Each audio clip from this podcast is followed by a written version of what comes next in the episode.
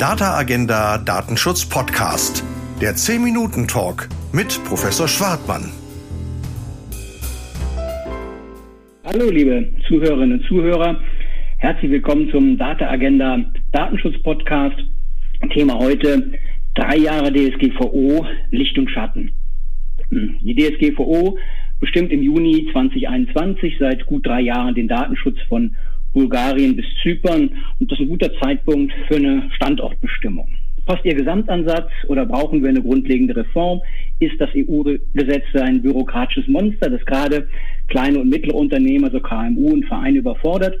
Oder ist sie die Grundlage eines machbaren Datenschutzes, der in der Digitalisierung unverzichtbar ist? Und passen die institutionellen Vorgaben für die Aufsicht gibt das Datenschutzrecht die richtigen Antworten auf die sich rapide ausbreitenden technischen und wirtschaftlichen Zwänge, die sich aus der Nutzung der Browser, Betriebssysteme und App Stores der Tech-Giganten ergeben. Was muss der europäische Gesetzgeber aktuell bei der Fortentwicklung des Rechtsrahmens im Digital Markets Act DMA und der E-Privacy-Verordnung beachten? Darüber spreche ich mit Jürgen Kühling. Er ist Datenschutzjurist, auch mit wettbewerbsrechtlichen Schwerpunkten und Inhaber des Lehrstuhls für öffentliches Recht Immobilienrecht, Infrastrukturrecht und Informationsrecht an der Universität Regensburg. Zugleich ist er Vorsitzender der Monopolkommission. Lieber Jürgen, vielen Dank, dass du dir die Zeit nimmst. Ich steige mal mit einer ersten These ein. Die DSGVO ist per se kein bürokratisches Monster. Was meine ich damit? Sie ist komplex sowie ein Rechtsrahmen der privaten und öffentlichen Datenverarbeitung sein muss. Dazu normiert sie Zulässigkeitsfragen der Datenverarbeitung, setzt auf Transparenz und Organisation und sie regelt auch Betroffenenrechte. Sie fordert die Dokumentation der Datenschutzorganisation und erhöht insofern die Anforderungen an die Nachweisbarkeit. Das ist für KMU und Vereine aber praktisch machbar, weil es mittlerweile hinreichend Praxishilfen gibt. Zustimmung oder Ablehnung. Ja, lieber Rolf, erstmal vielen herzlichen Dank für die Einladung, liebe Zuhörerinnen und Zuhörer. Äh, grundsätzliche Zustimmung. Ich denke, wir haben ja in der Anpassungs- und Migrationsphase mit einer neuen Regelung immer diese Schwierigkeiten, die wir in den ersten Monaten sehr intensiv beobachtet haben bei der Datenschutzgrundverordnung. Aber auch schon in den Anfangsmonaten wie jetzt auch galt eigentlich, dass die Unternehmen oder die, die verarbeitenden Stellen, die schon seit äh, geraumer Zeit die rechtlichen Vorgaben, die es ja schon immer gab, in der Richtlinie 9546 damals noch in deutsches Recht umgesetzt. Die Unternehmen und die verarbeitenden Stellen, die sich daran gehalten haben, für die hat sich so viel dann doch gar nicht geändert. Was sich ja eigentlich nur geändert hat, war, dass auf einmal das Datenschutzrecht ernst genommen werden musste, weil einfach Sanktionen vorgesehen waren, und zwar massive Sanktionen. Und mit diesen massiven Sanktionen wurde natürlich auch von verschiedenen Seiten ja Angst geschürt, äh, dass jetzt auf einmal äh, alles ganz, ganz dramatisch ist, wenn man sich nicht an die Regeln hält. Ähm, und das hat vielleicht ein bisschen zu Überreaktionen und zu Panik geführt. Ähm, aber ich glaube, dass das in der Anfangsphase die üblichen Schwierigkeiten sind, wenn ein neues Rechtsregime angewandt wird. Aber äh, die Unternehmen, die also bislang oder verarbeitenden Stellen sich einfach an die Regeln nicht richtig gehalten haben, die hätten dann halt in kurzer Zeit die Hausaufgaben nachzuholen. Und insofern würde ich den Beitrag sogar noch, äh, und wir kommen ja vielleicht noch zu kritischeren Punkten bei der Bilanz, auf der Habenseite der Datenschutzgrundverordnung sehen. Die Awareness, wie man so schön neudeutsch sagt, wurde gesteigert und, und das ist erstmal auf jeden Fall sehr positiv. Ja, vielen Dank für die Einschätzung. Ja, da, sind wir uns in der Tat einig. Ne? Äh, Awareness-Steigerung, das stand an. Privatheit ein wichtiger Punkt und ähm, ja, dazu hat die DSGVO schlicht beigetragen. Kommen wir aber mal, mal zur Datenschutzaufsicht. Also die Datenschutzaufsicht ist, ich sag mal, ein bisschen ähm, äh, äh, lapidar mit Blick auf flächendeckende Bußgelder vernünftig geblieben. Die sind ausgeblieben. Da haben wir Augenmaß gesehen. Aber mh, hm, auf der anderen Seite, wie sieht's aus generell mit Blick auf die ähm, die Tätigkeit der Aufsicht. Ähm, bedarf es äh, äh, einer Verstärkung der einheitlichen Auslegung? Das sind ja unabhängige äh, Behörden im Europäischen Verwaltungsverbund, so würde ich es mal nennen, und von daher natürlich schon in gewisser Weise äh, aufeinander müssen sie sich abstimmen. Hm. Brauchen wir äh, bei der institutionellen äh, Frage hier äh, äh Aufsicht, äh, brauchen wir da mehr Best Practices, brauchen wir gar Vereinheitlichung äh, der Aufsicht. Äh, ja, wo siehst du da äh, die Vor- und Nachteile des jetzigen Rechts und möglicherweise Handlungsbedarf? Ja, ich glaube, dass du da den entscheidenden Punkt äh, bringst. Denn letztlich hat, da sich das materielle Recht in der Datenschutzgrundverordnung gar nicht geändert hat, in wesentlichen Punkten, haben wir auch die Unsicherheiten, die wir schon unter der äh, Richtlinie 9546 hatten, die haben sie einfach fortgeschrieben. Und diese Unsicherheiten, das ist eigentlich das Problem, was schon immer für die datenverarbeitenden Institutionen äh, galt, wie, wie kriege ich diese Unsicherheiten beseitigt, äh, um, um mal ein Beispiel zu nennen. Wenn ich etwa Gesundheitsdaten verarbeite und das mit vielen verschiedenen beteiligten Akteuren mache, dann habe ich eine Fülle von rechtlichen Unsicherheiten. Wie muss ich genau die Einwilligung formulieren? Wie weit reicht der Broad Consent, äh, wo wir gewisse leichte Modifikationen vielleicht immerhin bei der Datenschutzgrundverordnung hatten, aber die ganzen Unsicherheiten wie ich eine rechtskonforme Einwilligung hinbekomme, äh, haben sich fortgeschrieben. Ich hatte auch schon immer Schwierigkeiten, genau den Verantwortlichen zu identifizieren in kollaborativen äh, Datenverarbeitungskontexten. also wie weit reicht die gemeinsame Verantwortung? Wie kann ich hier die Rollen sinnvoll verteilen? Das ist beispielsweise auch ein Problem, was sich bei Datentreuhändermodellen zeigt, die wir ja alle wollen, wo also ein Mittler eingesetzt wird, der für uns Daten verarbeitet, Daten zwischen uns und den ähm, datenverarbeiteten Entitäten eingeschaltet ist. Auch hier sind ganz viele Fragen ungeklärt. Und damit diese Fragen geklärt werden, brauchen wir viel mehr Guidance äh, von den Aufsichtsbehörden. Und ähm, da müssen wir leider beobachten, und das ist schon eine, eine, gewisse Ironie, dass wir auf europäischer Ebene versuchen, durch die Datenschutzgrundverordnung ein unionsweites, einheitliches Vollzugssystem äh, aufzusetzen. Und in Deutschland haben wir es noch nicht mal geschafft, ein unionsweit einheitlich geltendes Recht irgendwie koordiniert einheitlich anzuwenden. Das heißt, die Kakophonie der Landesdatenschutzaufsichtsbehörden, die wir schon vor der DSGVO haben, hat sich in Teilen leider auch nach der DSGVO fortgeschrieben. Um auch das ganz plastisch zu machen, vielleicht ein Fall, der ja auch durch die Medien ging, äh, äh, gerade diese Woche, Anfang der Woche, am Montag ähm, äh, wurde ja darüber berichtet, dass wir Schüler haben, die protestieren und wollen dafür kämpfen, dass Microsoft Office weiter einsetzbar ist. Also eine wirklich ganz viele Menschen betreffende Frage. Und unter der Corona-Pandemie haben wir ja gesehen, wie viele Schwierigkeiten wir haben bei der Anwendung des Datenschutzrechts, wenn wir relativ zügig äh, digitale Lösungen finden wollen. Ja, und das ist ein schönes Beispiel, weil die Aufsichtsbehörden sich hier nicht einig sind. Ja, es gibt am Ende wird nur eins richtig sein. Äh, ähm, denn wir haben ja ein einheitliches europäisches Datenschutzrecht. Und übrigens ist das in Baden-Württemberg dann genauso anzuwenden wie in Hessen, wie dann eben, wie du eingangs gesagt hast, auch in Bulgarien. Aber wir haben noch nicht mal in Deutschland eine einheitliche, klare Linie. Das heißt natürlich auch, wenn man das jetzt als ein besonders visibles Beispiel nimmt, wenn wir das jetzt wieder zurückspielen, etwa auf den Gesundheitsdatenschutzbereich, und ich habe jetzt irgendein neues Angebot, was ich ausrollen möchte auf dem deutschen Markt und bin dann konfrontiert mit unterschiedlichen Stellungnahmen verschiedener Landesaufsichtsbehörden, die womöglich auch noch ähm, konträr sind, ja, wie soll ich mich dann als Unternehmen verhalten? Das ist meines Erachtens die größte Baustelle und hier müssen wir erstmal unsere Hausaufgaben in Deutschland machen. Wir müssen uns ein System einfallen lassen, wie wir von diesen Problemen wegkommen. Und da sind ja verschiedene Vorschläge auf dem Tisch. Äh, ein Vorschlag geht dahin, zu unterscheiden zwischen öffentlichen und nicht öffentlichen äh, datenverarbeitenden Stellen. Das halte ich für ganz schlecht. Ich gehe wieder zu meinem Beispiel Gesundheitsdatenverarbeitung. Ja, wenn wir da etwa in der Forschung äh, eine Kollaboration haben von privaten Akteuren, öffentlichen Akteuren, äh, dann auch noch vielleicht das Bundeswehrkrankenhaus und dann noch irgendwelche katholischen und evangelischen Krankenhäuser dabei, dann haben wir ein Sammelsurium von unterschiedlichen Rechtsregimen äh, in Details, die da Anwendung finden und auch eben unterschiedlichen zuständigen Behörden. Also kurzum, wir müssen hier noch klügere Modelle entwickeln, eine Art innerstaatliches Kohärenzverfahren, vielleicht aufgesetzt durch einen Bund-Länder-Staatsvertrag, ähnlich wie wir es in der Medienregulierung haben. Jedenfalls haben wir hier erhebliche Defizite und hier verstehe ich die Akteure, also die Datenverarbeitenden, die sagen, also ganz häufig weiß ich gar nicht, was richtig ist und Vielleicht noch ein Punkt dazu. Ich glaube auch, dass die Aufsichtsbehörden hier teilweise ihr Rollenverständnis kritisch hinterfragen müssen. Denn die Datenschutzgrundverordnung will, will ja nicht nur Privacy, sondern sie will auch Free Flow of Data. Also es geht schon um ein Spannungsverhältnis zwischen einem möglichst weitreichenden Privatheitsschutz, aber eben auch die Ermöglichung der Datenverarbeitung zum Nutzen der Betroffenen, auch im Sinne einer digitalen Souveränität. Und insofern brauchen wir hier noch mehr ja, Serviceorientierung der Aufsichtsbehörden, dass den Unternehmen und den sonstigen datenverarbeitenden Stellen Hilfe gegeben wird, wie das Recht anzuwenden ist. Da ist noch viel Luft nach oben.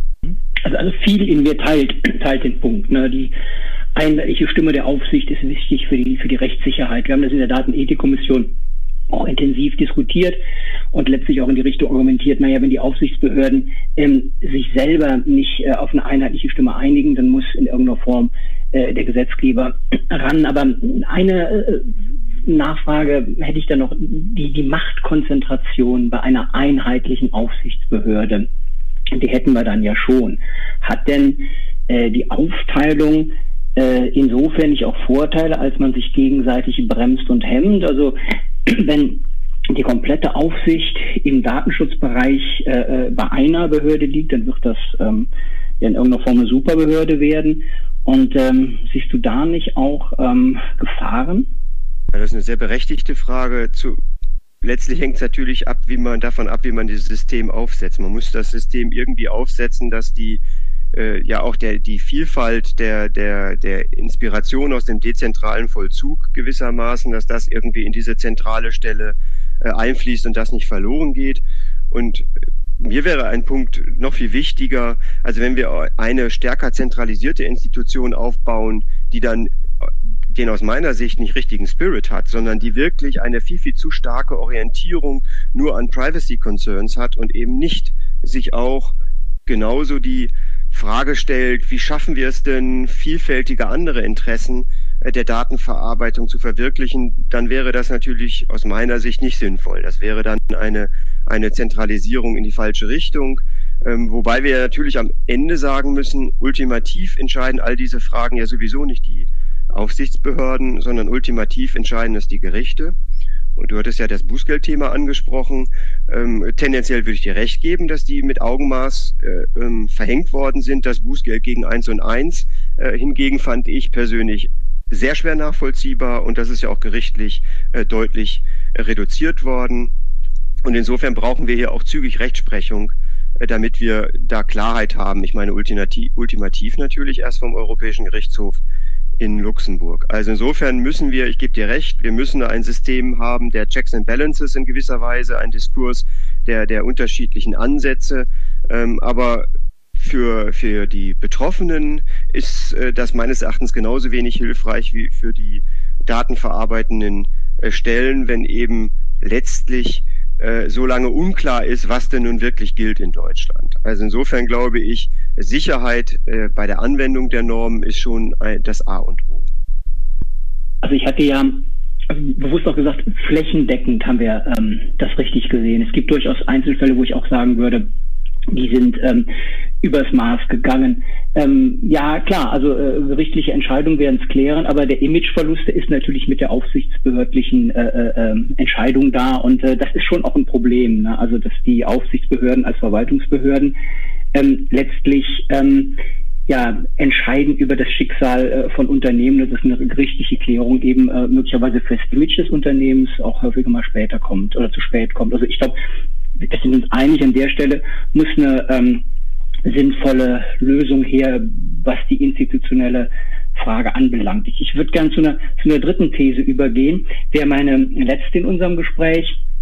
Ähm, die betrifft ähm, GAFA, also Google, Apple, Facebook, Amazon. Die beabsichtigte und, und dringend erforderliche datenschutzrechtliche Beschränkung der Macht äh, dieser Unternehmen ist von der DSGVO nicht erreicht würde ich sagen. Und meine These, hier gibt es massiven Handlungsbedarf. Wie schätzt du das ein? Dem würde ich auf jeden Fall zustimmen, denn äh, letztlich war das ja ein ganz großer Treiber äh, überhaupt der Datenschutzgrundverordnung, dass man die Hoffnung hatte, dort ähm, ja eine, eine stärkere ein stärkeres durchsetzbares Recht hinzubekommen. Die Sanktionen dienten dem Ziel und natürlich auch der Aufbau des Kohärenzverfahrens, also der institutionellen Reformen. Ähm, da ist der Befund bislang sehr enttäuschend. Ich bin mir aber nicht sicher, äh, ob wir sehr, sehr starke Reformen benötigen.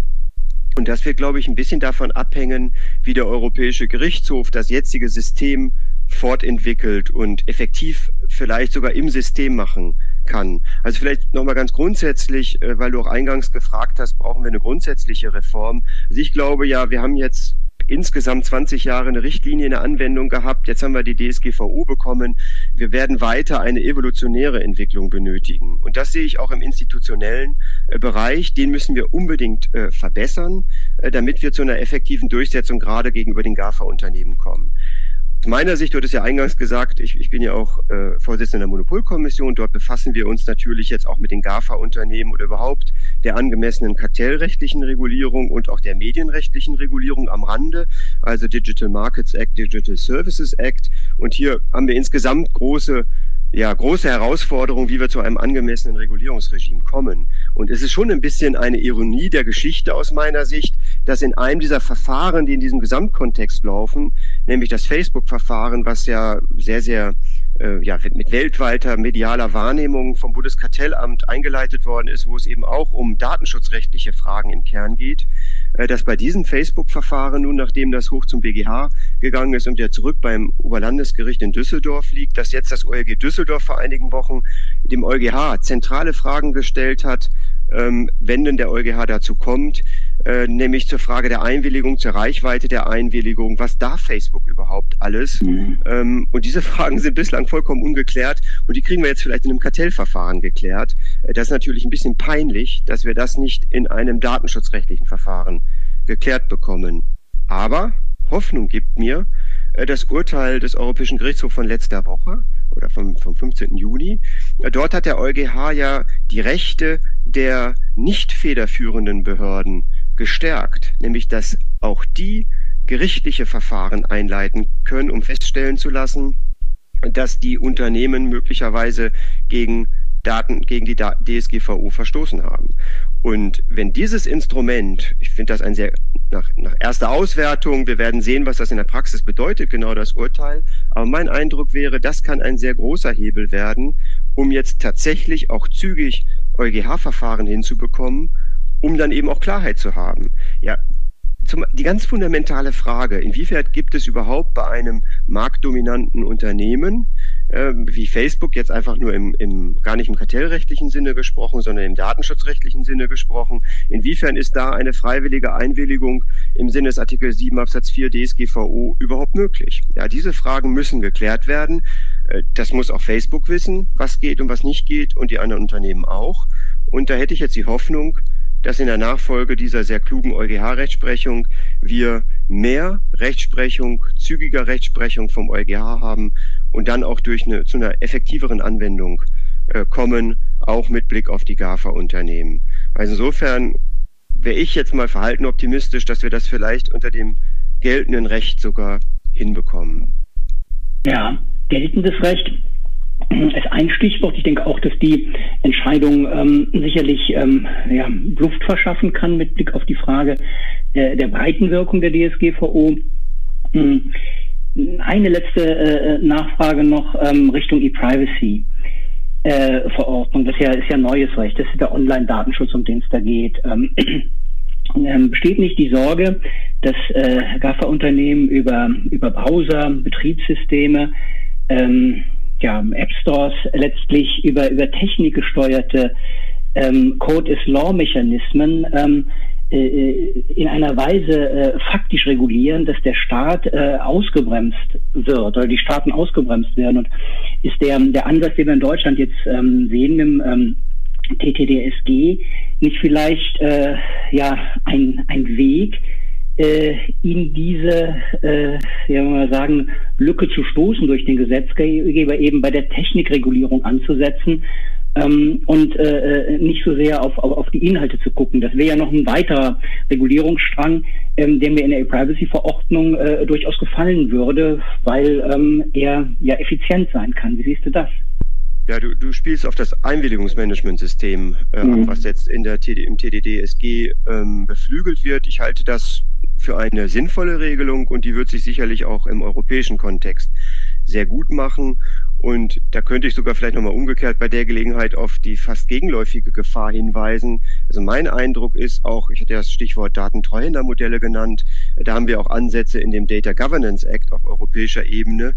Also ich glaube nicht, dass das, was da bislang auf dem Tisch liegt, äh, in Deutschland und Europa irgendwelche Datentreuhändermodelle voranbringen wird, sondern das ist wieder sehr viel zusätzliche Regulierung, die es eher komplexer macht. Also wir brauchen hier eher Mechanismen, die es erleichtern und die ja dann auch, die, die, das Einwilligungsmanagementsystem ist so ein Punkt, die natürlich auch ein Level Playing Field generieren. Äh, und da berühren sich auch Datenschutzrecht und Kartellrecht sicherlich.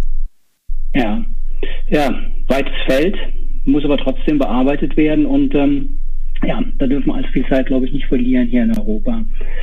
Ähm, ja, vielen Dank, lieber, lieber Jürgen, für dieses Gespräch. Das war der Data Agenda Datenschutz Podcast zum Thema drei Jahre DSGVO, Licht und Schatten mit ähm, Professor Jürgen Kühling, äh, Universität Regensburg und Vorsitzender der Monopolkommission. Wir haben die zehn Minuten ums Doppelte überschritten. Trotzdem glaube ich, ist es das wert gewesen. Ich freue mich, ähm, wenn Sie dem Data Agenda Datenschutz Podcast treu bleiben und ähm, ja, wünsche Ihnen alles Gute und nochmal vielen Dank, lieber Jürgen Kühling. Das war der Data Agenda Datenschutz Podcast, der 10 Minuten Talk mit Professor Schwartmann.